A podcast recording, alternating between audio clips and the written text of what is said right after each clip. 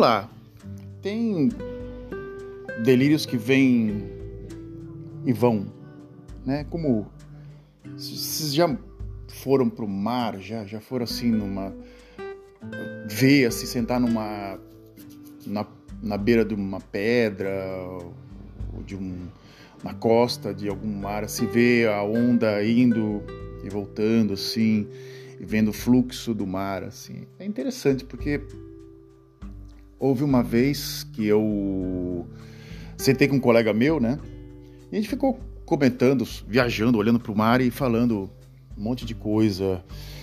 Olha, a gente veio daqui, nós viemos do, do mar, a teoria, e ele era um anti-evolucionista, era um, um cara que era contra o Charles Darwin. Era uma, era uma onda que não tinha. Eram tipo. Os, as pessoas mais esquisitas seguiam essa onda e hoje acabou se popularizando como as pessoas que acreditam em terra plana, que acreditam que literalmente xingar ou falar palavrão, uma série de coisas é literalmente uma coisa para soltar é, as amarras de alguma coisa que está presa em você, que então o palavrão ele liberta. E não preciso nem falar quem foi que criou isso ou coisa do gênero para não, não criar aqui um bodum no meu uma, uma zica no meu, no meu podcast, mas é, eu acho que gentileza ou você tentar ser o mais racional possível ou tentar ser, ter as emoções, mas tentar equilibrar os dois pontos, acho que é, um, é uma, uma espécie de uma é um moto, é, não sei como explicar isso para vocês, um moto é uma, uma razão de viver. Então, às vezes, pela, pela gentileza, você consegue muito mais coisas do que pela brutalidade. Pela brutalidade, ela pode ter o, o ato, o revés, assim, o reverso, que pode vir aquilo que você conseguiu com a brutalidade, pode voltar para você com a mesma fúria, até que pelo dobro. Olá, hoje é um, hoje é um delírio um pouco mais filosófico. Meu nome é Frederico Ilek, eu moro há 15 anos na Holanda cada ano a gente começou aqui discutindo, né? No primeiro podcast. Eu estava 13, agora 14, 15, dois anos, quase dois anos e meio de podcast. Mais de mil e poucas horas é, falando com, com nada na internet, né?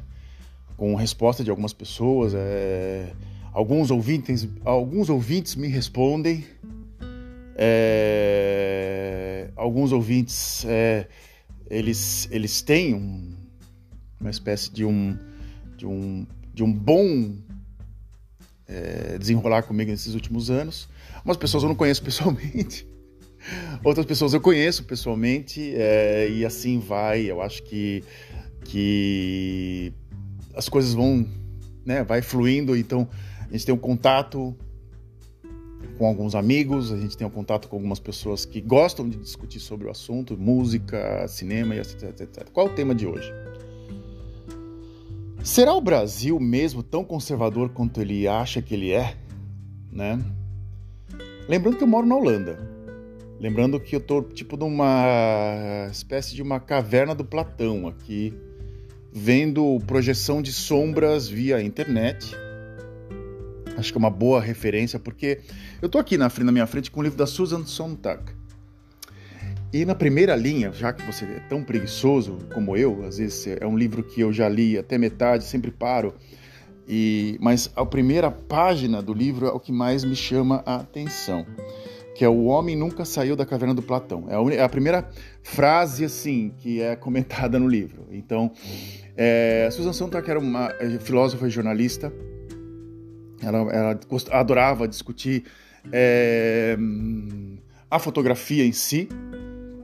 E a primeira frase do livro, que eu não acho, mas é essa frase mesmo, não tô achando. Vou ter que virar aqui minha casa para achar, porque eu tinha colocado no ponto e agora não acho mais. Eu ia ler para vocês a primeira parte. É a primeira, é a primeira linha do livro. E é uma linha que já resume praticamente o contexto da obra. Ela, segundo esse, é, esse, esse livro, é sobre. Aqui achei. É, On Photography, achei. Ela fala que o homem nunca saiu da caverna do Platão. Então a gente, eu tenho um amigo meu que é, que é, que é filho de grego e ele basicamente ele ele fala que ainda é muito discutido esse tipo de, de assunto sobre a caverna do Platão, principalmente quando se, ele é, até se especializar um tempo, um pequeno tempo, sobre filosofia grega, por causa muito por causa da descendência dele, que ele ficou curioso é, sobre até praticamente a cultura dele. Então ele começa, ali o livro começa é, e, e os humanos é, nunca, é, nunca saíram literalmente da caverna de Platão com seus, dos seus hábitos relevantes e, etc, etc. A gente tem um certo medo de fazer as coisas e a gente vindo, fica vendo projeções ou ouvindo algum, alguém falar algo ou nunca chegando a ver a coisa. Quando alguém vê o que acontece, literalmente conta isso, ninguém vai acreditar. Mesmo que o fotógrafo tenha feito a imagem, não tenha manipulado a, a, a situação e as pessoas às vezes ou, ou são céticos ou acreditam cegamente, tipo 8 ou 80. Atualmente são 8 ou 80. Né? E eu como fotógrafo e também um, um, eu trabalhei durante bom tempo como fotógrafo e sempre lidando com empresas ou coisas do gênero, nunca uma parte mais social, mais tipo hardcore mesmo. A única coisa um pouco mais hardcore que eu fiz foi fotografar pessoas em condições assim, em favelas, assim, tentando é, fazer com que as pessoas pensassem naquilo e tivessem uma espécie de, olha, tem gente que mora nesse tipo de situação. Mas em si eu acabei indo para um lado assim, tipo de empresas e tipo, eu tinha que fotografar, fazer a coisa bonita e eu não estava muito afim disso. E depois eu passei mais para a parte de cartoons e aí eu comecei a usar muito sarcasmo no cartoon. E aí as pessoas começaram a ver as coisas sérias com um lado de humor, só que não levando a sério. E é, você fica assim um pouco à deriva, né? Você você você fala assim, pô, eu tô querendo passar a mensagem, quando eu passo com um lado mais humorado, as pessoas, elas elas elas dão risada e falam, ah, é isso mesmo, pô, é... mas não param para pensar ou não mudam o hábito. E quando você usa um, um, uma coisa um pouco mais hardcore mesmo, ou até fotografa, ou tenta, porque é muito difícil você ganhar a confiança da pessoa que você está fotografando. E caso você ganhe a confiança, caso você cometa um erro, a coisa fica, é, fica uma situação muito desagradável. Fica bastante desagradável. E acaba gerando assim, se você for um cara que muito centrado na tua carreira e não se importar com isso, você segue, não se importa mesmo.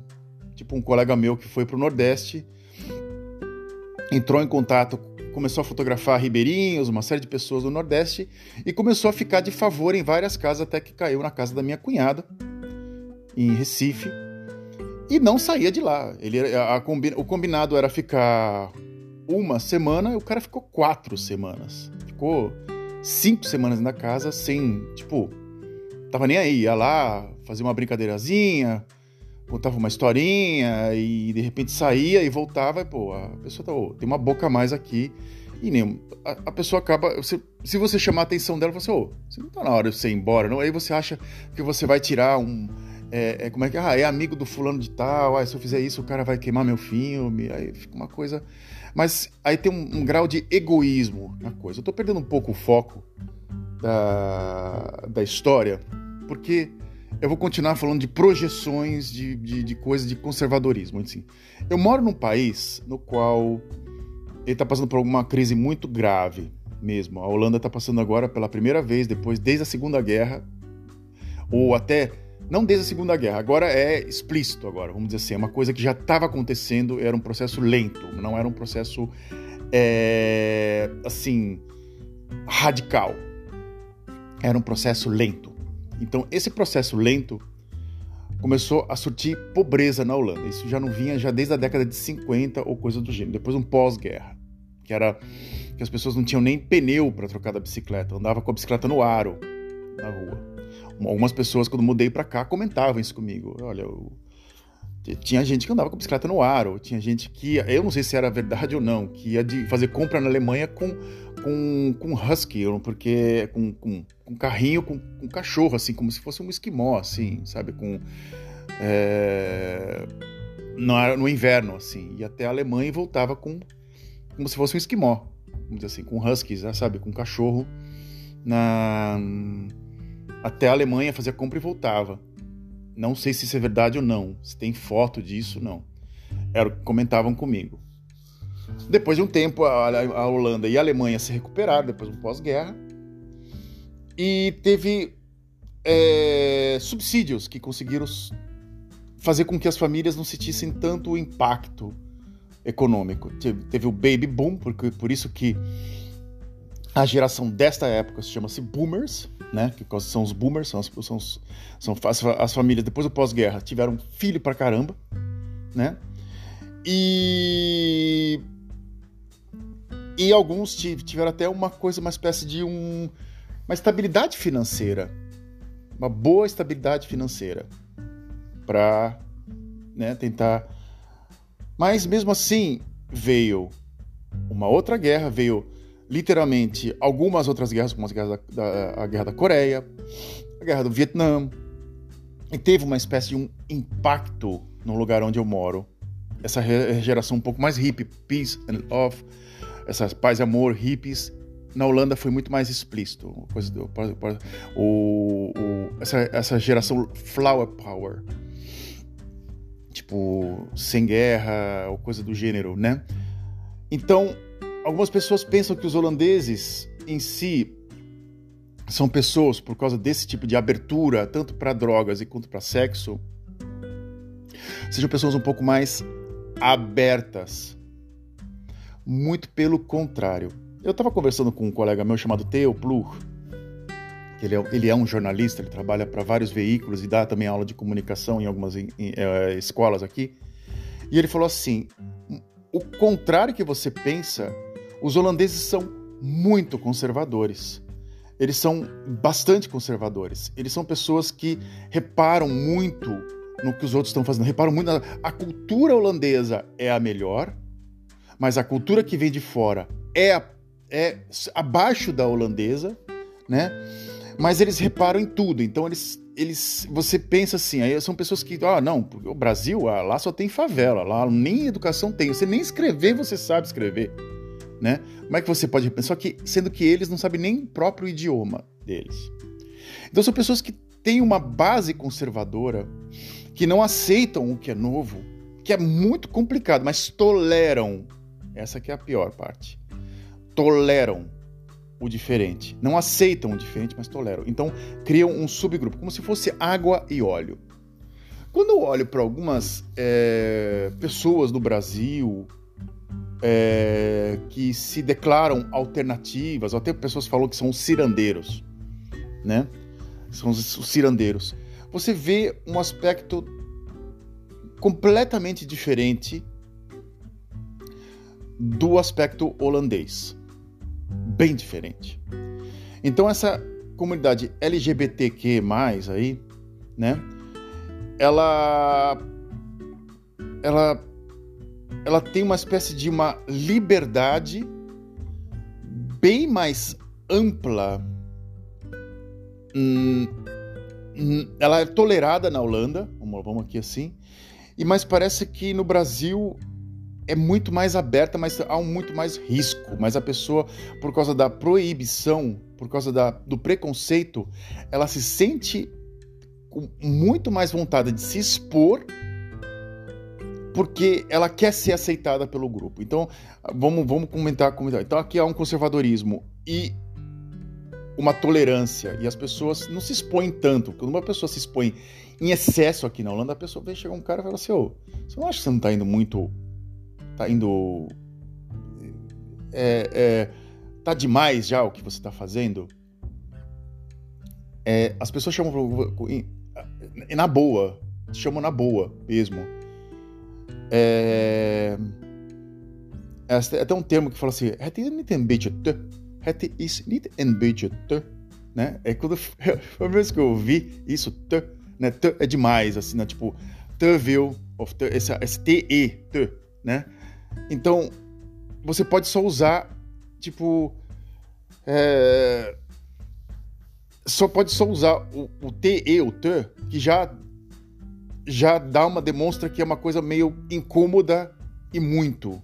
Então até uma pessoa pode parar a frase, não completar a frase, que você já entende o que ela está falando. No Brasil, quando a gente entra no Instagram, Spotify, Spotify, é, Twitter é, e, e, Facebook, etc, etc, você vê um exagero dos brasileiros, até bem dos norte-americanos, exagero em tudo, exagero mesmo. E por quê? É, as duas, esses dois polos desses dois países, eles são conectados por algumas coisas que tem, que conectam a, cultura norte-americana e a cultura sul-americana. A gente a gente em si é, tem esse lance, vamos dizer assim, agora a parte de religião, vamos dizer assim, umas pessoas que se banham em cachoeira, que agradecem alguns deuses africanos, eu acho legal isso, eu acho bacana, isso é uma coisa que não era muito normal há um tempo atrás, era visto é, visto como é, é, a pessoa era vista como uma pessoa marginal. Tipo, ela, ela, ela era, era. Tem até aquele termo que era o chuta que é macumba, né? Que é tipo, tira isso aqui que isso aqui é ruim, né? Chuta que é macumba, né? E agora elas se abrem mais para culturas afro-brasileiras. Isso é interessante. É... Tem pessoas que misturam. Tipo, tipo um documentarista que fez um, um fez um, um, um, filme que está aberto no YouTube sobre essa extrema direita louca que apareceu no, no Brasil, que agora eu me lembro, ele é irmão do Luciano Huck. Então, um filme e ele mostrou o altar dele com as coisas que ele tem de religião que misturava o católico, o judeu, que era os dois, as duas bases religiosas dele, e o terceiro, que era uma cultura afro-brasileira. Uma, uma, imagem de Iemanjá, um, lugar, um Exu ou coisa do gênero. Essa confusão de religião me fez ateu. A confusão de religiões do Brasil e essa o, o hiper ultra crença é, em Deus ou que tem que ter uma coisa de esperança, coisa fez com que eu falasse Deus não existe, porque eu acho que não vai ter um, uma, uma energia é, extrasensorial que vai me captar e vai me tirar, vai me abduzir, vai me trocar a minha vida. Eu acho que isso é feito pelo próprio ser humano. Então, Deus existe. Essa que é a minha lógica. Porém, eu gosto de ficar checando essas coisas do budismo, do catolicismo, do, do, do, do católico ortodoxo, do islã e coisa do gênero, porque é interessante. É muito interessante. É... Bem, uh, então, uh, você pensa assim, pô, eu tô na Holanda, então, uma, então tem essas pessoas assim.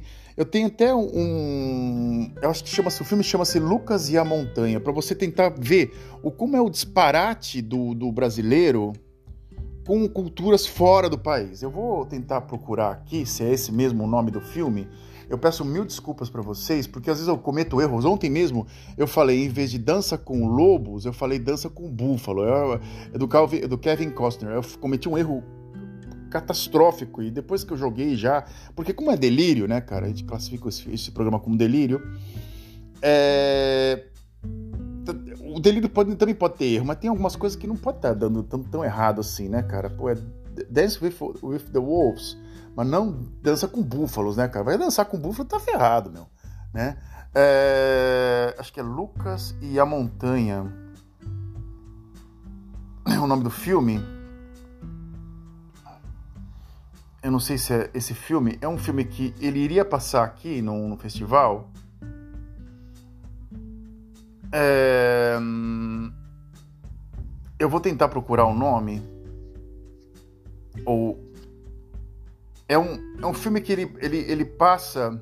Gabriel e a Montanha, desculpa. Gabriel e a Montanha. vou tentar até assistir esse filme, porque é um, um cara que se muda para África, né? E ele para um, um ponto da África, acho que e ele começa a viver a, a, fantasia dele fora do Brasil. Como ele vivia no Brasil, ele não, não tinha coragem fora do Brasil. Ele começou a viver daquela forma que ele vivia. É um filme que que que demonstra assim a gente sair um pouco do, do tentar viver a nossa fantasia, mas não não transbordar. E ele transborda no filme. Então, é dessa forma que eu vejo algumas comunidades brasileiras, algumas pessoas que saem do país ou que estão dentro do país e começam a usar a mídia social para demonstrar como é que é o seu, o seu ponto de vista, ou a sua, a, sua, a sua vida, ou coisas do gênero. Bem, eu sou assim e é desse jeito que eu vou ser e me aceitem. Mostra um pouco de insegurança da pessoa, porque uh, eu, eu, eu o meu ponto de vista é quando você tem é você muito inseguro, você tem que ficar se, se, demonstrando toda hora. Então são essas pessoas que põem mil fotos de si mesmo dentro da mídia social. Provavelmente você vai conhecer, conhecer ela é uma pessoa extremamente insegura da próprio visual dela. Tem que botar filtro, uma série muito dependente da mídia social. E ontem, para finalizar o vídeo, o, a mídia social, a minha filha estava é, fazendo um, uma espécie de um passando pelos, pelos TikTok Lives. Tem, tem o TikTok, tem a parte de lives, você pode ver quem está fazendo live, quem está ao vivo, quem está ao vivo. E acho que foi uma das coisas mais tristes que eu vi desses últimos anos em si. Era uma menina numa, numa cama de hospital, completamente entubada. Com... Ela não estava entubada assim, mas ela estava deitada, relaxando e com o rosto completamente hipnotizado, olhando para o telefone, num live, dentro do numa live, num, com, com o telefone ao vivo, dentro de um hospital, conversando com pessoas online. É, eu acho que se tivesse a família ali do lado, se tivesse uma mãe ou um, um parente, alguém conversando com ela, num momento tão difícil, o telefone não seria tão importante. Mas o vício de ter que estar tá online, de ter que estar tá ali naquela, naquela. faz com que a pessoa esqueça a dor e tente ver as pessoas vendo ela se recuperando. É bom, é, eu não sei, é para mim é muito estranho, gente. Era, é uma coisa que eu fotografei na minha mente que eu acho que eu não vou esquecer eu, quando eu falei assim, a minha, a minha filha começou a dar risada. Eu falei assim: olha só, a pessoa no hospital fazendo live no TikTok, que isso? Eu falei: meu, isso não é para dar risada, isso é para ficar indignado, porque isso o lugar do hospital é um lugar para você relaxar, é um lugar para você estar tá em silêncio com si mesmo para se recuperar. Não é um lugar para você ficar fazendo live de TikTok. Né? Não é para você um lugar, pra, é um lugar para você também ter respeito pelo que está aí em volta de você, pelos profissionais que estão em volta de você. Então esquece esse narcisismo. Esquece, sai da caverna, sai da bolha. E é o que eu falo para vocês. Saiam da bolha. Eu tô tentando, também tentando sair da minha bolha aqui. É complicado sair desse comfort zone, né? é muito complicado. É... E é isso.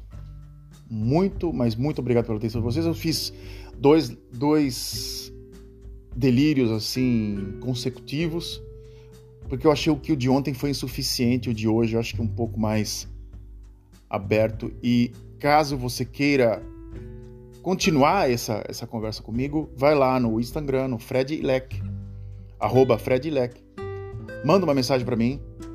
É, com, tenta, vamos tentar abrir essa, essa conversa para outros pontos e tentar discutir. Se, é como diz o Humberto Eco, mais vale falar com um que vale com mil, que vale mil, do que mil que não vale por nenhum. Isso está no Apocalípticos Integrados. Eu não sei se é do Humberto Eco, se ele pegou de algum de algum autor, isso, autor grego ou coisa do gênero, mas quando você acerta em uma pessoa, você tem bem acertado, você consegue mover mil, mas mil não consegue fazer um. E é isso. Muito obrigado pela atenção de vocês, por esses 25 minutos de vossas vidas. Adeus.